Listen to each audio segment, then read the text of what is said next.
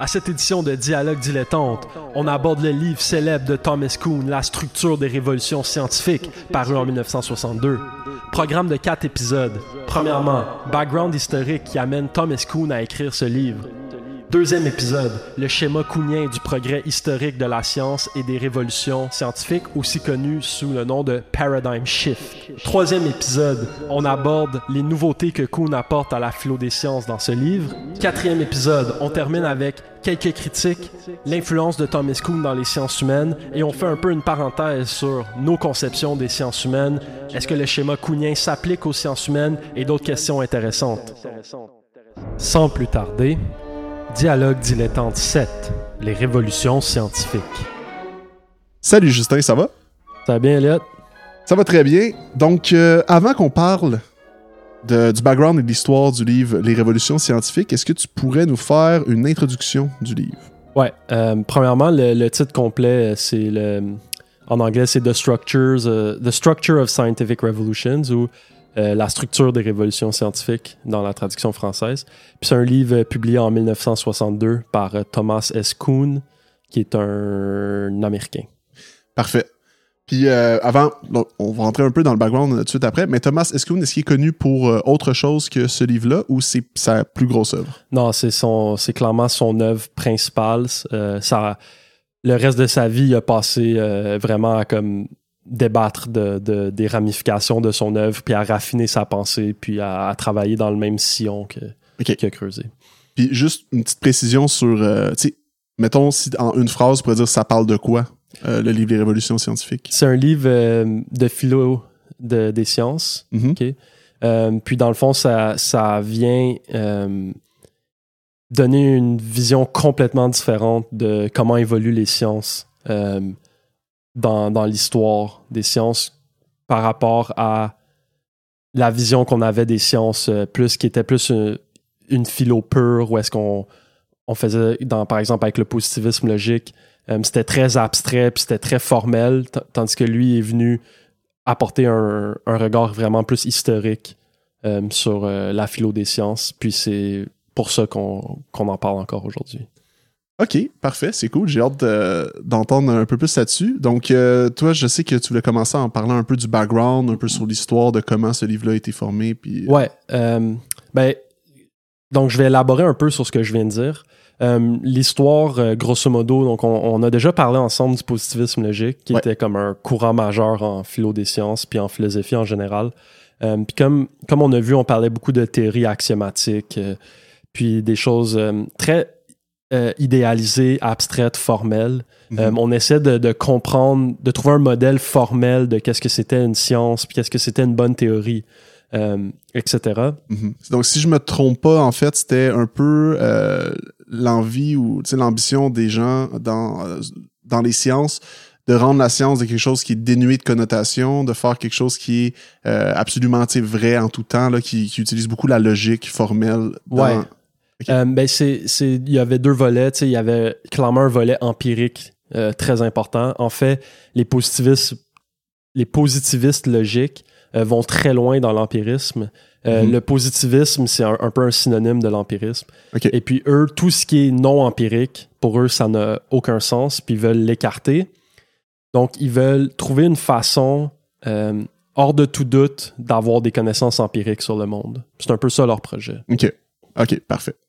Euh, puis les, grands acteurs dans ce courant-là, mais il y a tout le cercle de Vienne. Puis euh, ce qui est vraiment important pour nous, c'est l'histoire de Popper, euh, qui est un philosophe des sciences que j'ai mentionné à plusieurs reprises. Lui est né à Vienne, puis a été très influencé par le cercle de Vienne dans sa jeunesse. Puis avec la Deuxième Guerre mondiale qui approchait, il a immigré. Ben, il a publié son livre en allemand, puis ensuite il a immigré euh, je crois en Nouvelle-Zélande, mais pas longtemps, puis il a fini par aller euh, en Angleterre, puis c'est là euh, que l'histoire de Kuhn commence vraiment. là. Puis le cercle de Vienne, si je me trompe pas, c'était comme un, un genre de cercle de scientifiques qui passait influents, là, qui s'y influençaient entre eux, auto-influents en fait, qui se passaient à Vienne, donc ils se rencontraient souvent, il y avait des rencontres, puis c'est un Exact. peu ça. hein. C'est un peu là qui vient le, le- le positivisme logique est un peu né de ce cercle-là, puis de leur, euh, leur approche à la philo des sciences, puis à l'épistémologie, puis etc. Parfait. Est-ce que Russell et Godel faisaient partie de. Euh, De ce non, cercle-là? Russell, Russell est, il est britannique. Ah. Euh, mais Godel, oui. Godel, il participait au cercle de Vienne de temps en temps. Puis il y a quelques ane- anecdotes comme apparemment il venait puis il disait rien.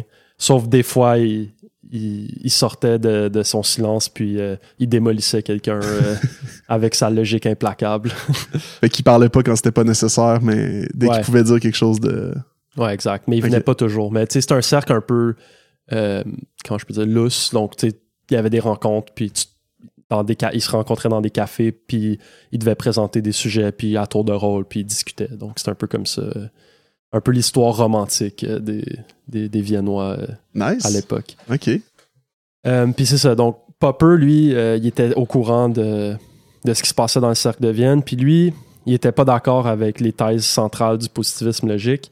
Euh, on va pas rentrer dans les détails, mais euh, lui voyait pas euh, la clé pour lui dans la philo des sciences, ce n'était pas de trouver une façon de justifier les faits empiriques, c'était plutôt de euh, il a renversé le, le point de vue puis il s'intéressait plus à la falsification euh, d'hypothèses. OK. Puis, euh, bon, on va pas entrer dans les détails. On pourrait s'en parler une autre fois de Popper. Il Mhm. est très intéressant, très influent. On en a déjà parlé aussi, je crois. Ouais, mais pas, pas à- pendant longtemps. Là. Juste, Ouais. on en a parlé à gauche. On l'a déjà mentionné, puis un peu sa, sa Ouais, méthode exact. de pensée. Puis là, lui, il est immigré. euh, finalement, il a, eu, il, a, il a publié un livre à Vienne en, en allemand, euh, qui est le Logic of Scientific Discovery, qui était full euh, influent. Encore aujourd'hui, on, on lit ce livre-là. Puis il y a eu un poste euh, en Angleterre à la London School of Economics.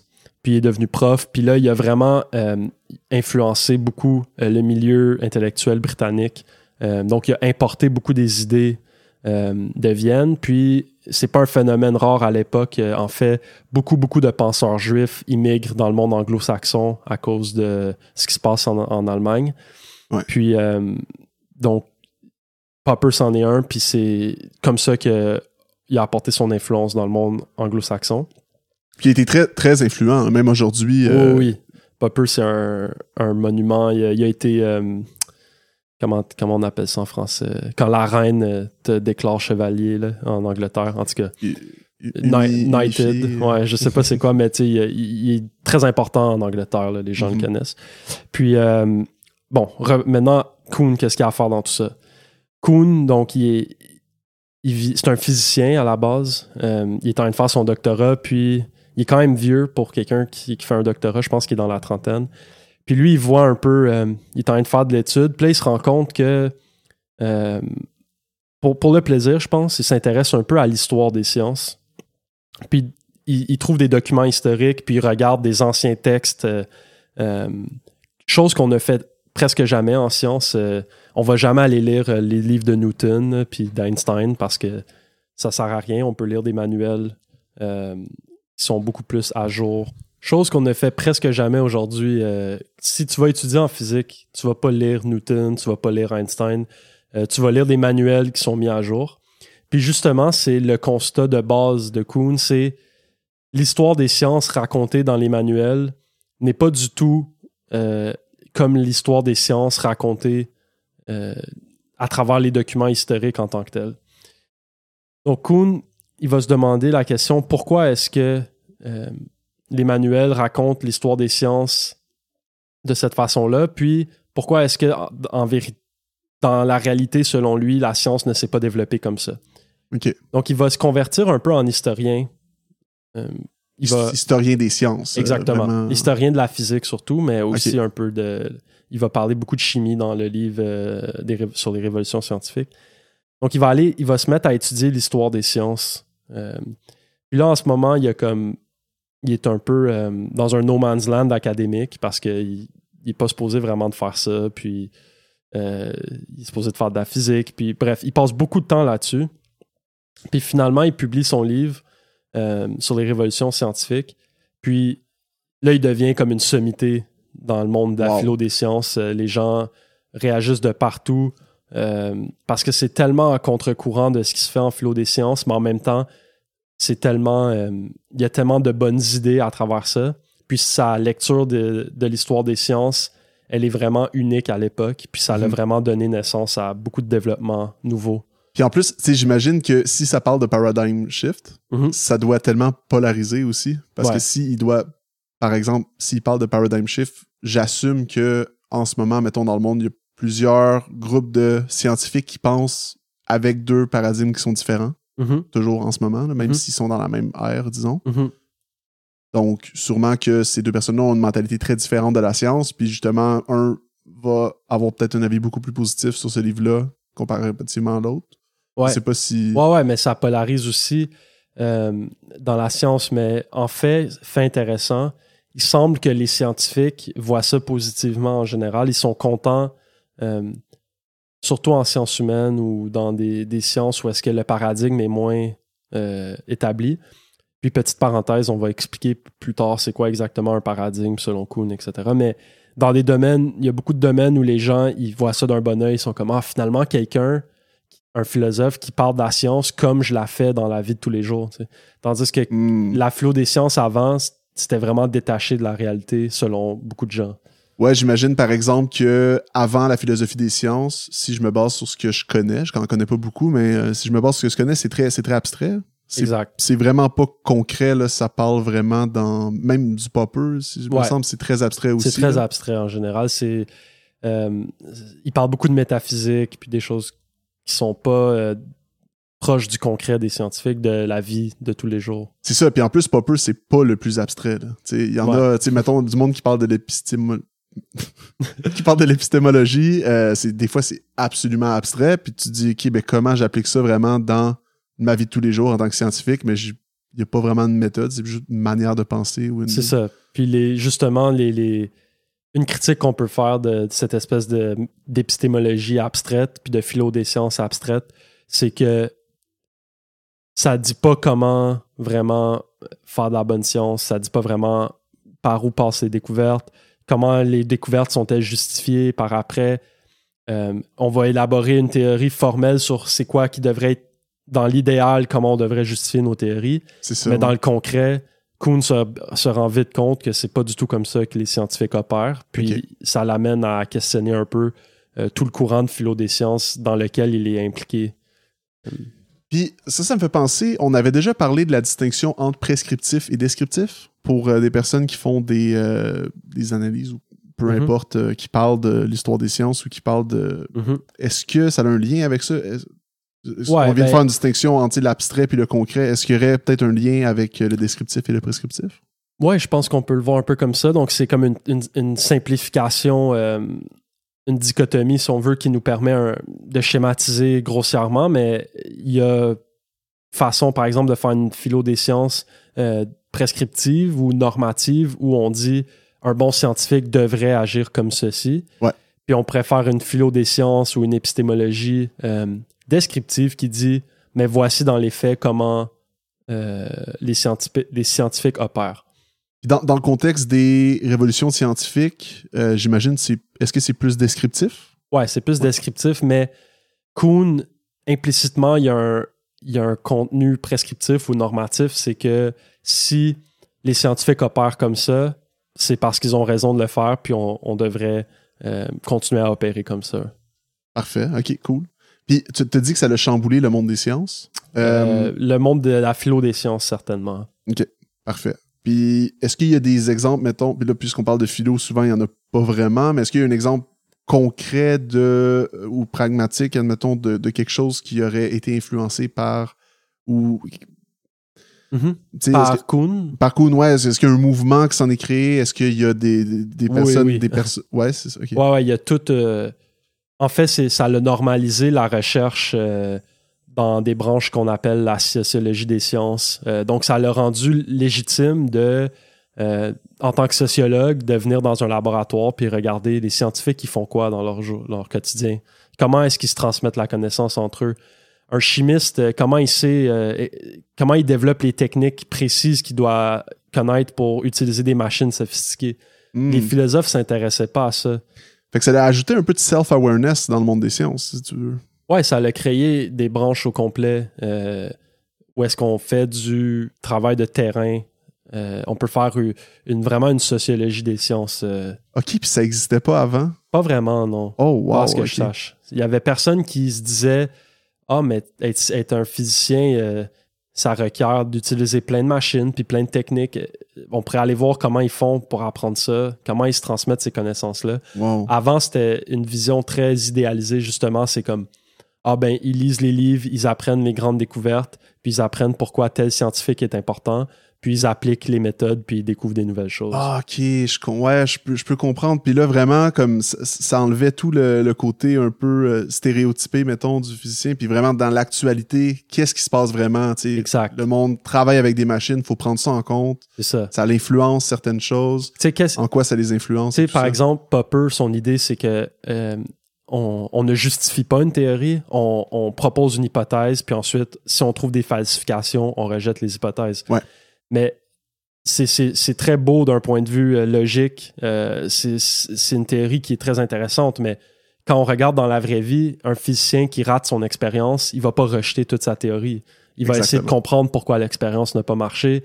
Puis tout ce, ce processus-là, euh, selon Kuhn, ça n'entre pas du tout dans le cadre de la flot des sciences de son époque. Puis il remet tout ça en question. Exactement, parce qu'on serait con de tout de suite rejeter une théorie euh, dès qu'on la refute, parce qu'il y a pas mal plus de choses qui ont, mettons, qui ont plus de, de sens qui est arrivé que, que de dire Ah, finalement, la relativité générale, euh, c'est faux. Ouais, mais c'est ça. Puis on, on peut donner un exemple euh, que Lakatosh il donne. Lakatosh, euh, il était aussi à la London School of Economics, puis il était un peu à la fois disciple de Popper, mais il critiquait quand même beaucoup de thèses centrales. Euh, entre autres, il critique l'idée de falsification. Il dit, OK, prenez l'exemple d'un astronome euh, qui prédit avec euh, les théories de Newton que une planète va orbiter à tel endroit dans le ciel à telle heure. Il pointe son télescope, puis il voit pas la planète. Est-ce que le, le scientifique va rejeter la théorie de Newton? Non. Il va se dire, OK, peut-être qu'il y avait un nuage. Peut-être que mon télescope est défectueux. Puis là, Mhm. il va faire des hypothèses auxiliaires qu'il appelle, euh, puis il va réajuster, puis réajuster l'expérience. Puis en principe, rien ne l'empêche de faire ça jusqu'à la fin des temps. Même s'il voit jamais la planète, en principe, il n'est pas obligé de rejeter la théorie. tu sais. Ouais, puis parce que en fait, il y a aussi le- au préalable que tout fonctionnait avant. Aussi. Sauf ça. Exact.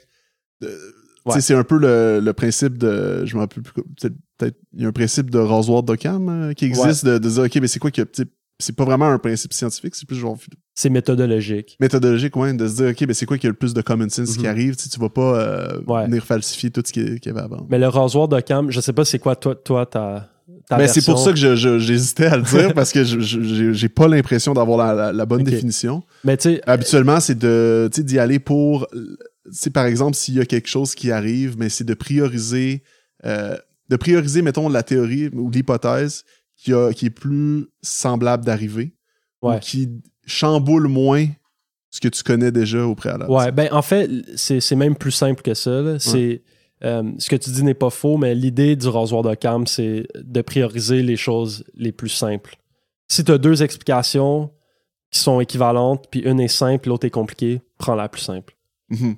Puis c'est un principe. Ouais. C'est un peu ça que tu dis. Si c'est compliqué de réécrire toute la théorie de Newton, tandis que c'est moins compliqué de juste te dire, OK, peut-être qu'il y a un défaut dans mon expérience, puis je vais recommencer.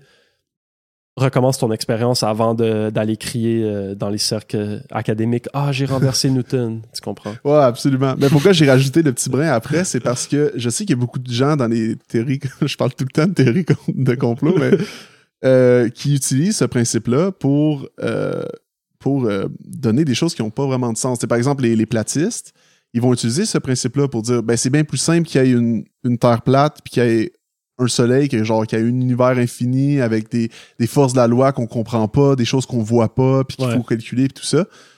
Ouais. À l'inverse, tu peux dire, ouais, mais c'est pas mal plus, selon ce qu'on connaît déjà, c'est pas mal plus simple d'expliquer que la Terre, c'est une sphère que, que c'est une Terre plate, puis après ça, d'ajouter. des- Mhm. Ouais, mais c'est pas juste ça. C'est que, en fait, leur argument est complètement faux. Si tu postules que la Terre est plate, il y a, après ça, expliquer plein d'autres phénomènes, ça devient super compliqué. Mais c'est ça que, Ouais. mais c'est ça que je veux dire. Ouais, c'est un peu ça que je voulais dire, de- Ouais, dans le sens que, C'est pour ça que j'ai ajouté le, le petit brin après, parce que ça peut sembler plus simple de dire Ouais, ben il y a une Terre plate, Mhm. un soleil, une lune, il n'y a rien d'autre. Ouais, mais en réalité, tu sais, la, la, avant Newton, c'était des les théories euh, de, de Ptolémée qui avaient été faites. Puis ces théories-là étaient excessivement complexes parce que les orbites devaient être circulaires. Puis là, pour qu'ils soient circulaires, on mettait des cercles qui tournaient sur les cercles. Puis là, ça devenait comme full compliqué. Puis là, c'est ah, tout d'un coup, s'ils sont elliptiques, euh, tout marche super bien. Fait que tu sais, c'est comme c'est une bonne preuve pour Newton. C'est comme Mm. c'est- puissant. J'avais entendu dire que les premières, ça c'est vraiment hors sujet, mais les premières thèses euh, héliocentriques Mhm. euh, étaient en fait étaient vraiment, il y avait comme, il y avait les pires arguments en fait, mais euh, il y avait raison finalement. Mais leur argument c'est vraiment que tu, ben, ce serait plus beau si le soleil serait dans le milieu, Mhm. puis il y avait comme des schémas qui étaient absolument Ouais. faux. Mais tu sais, l'héliocentrisme, c'était une idée qui existait en Grèce antique. Comme, nous, Mhm. on la voit comme euh, la ré- révolution copernicienne et tout, mais l'idée, euh, c'est pas Copernic qui a inventé l'idée, c'est juste que Copernic il est arrivé au bon moment avec cette thèse-là. Ouais, il est arrivé au moment où on tranchait pas la tête des gens quand. Ouais, mais euh, c'est encore drôle. Peut-être, Ouais. hein? Peut-être Ouais. qu'il. Tu sais, Galilée, il a, il a dû renoncer à ses idées. Euh, Descartes, il, a- il s'est retenu de publier des livres parce qu'il avait peur de l'Inquisition. Puis... Ah ouais? Ouais. Descartes même? Mais ouais. Mais Descartes, il est contemporain de Galilée. Il est quoi? contemporains de Galilée. Ils ont vécu euh, une partie de leur vie en même temps. Ah, je savais pas. Ok. Bon. Alright, y avait-tu. euh, ouais, là, on a fait une petite parenthèse, Ouais. mais y avait-tu d'autres choses sur les révolutions scientifiques que tu voulais non, discuter? euh, dans le fond, ce que je propose, c'est qu'on termine là. Puis au prochain épisode, je vais expliquer euh, le schéma de Kuhn. Donc, on va aller plus en détail dans c'est quoi euh, une- la science selon Kuhn, comment elle évolue, c'est quoi un- une révolution, c'est quoi un paradigme, etc. Parfait. Ben, on se revoit dans l'épisode 2.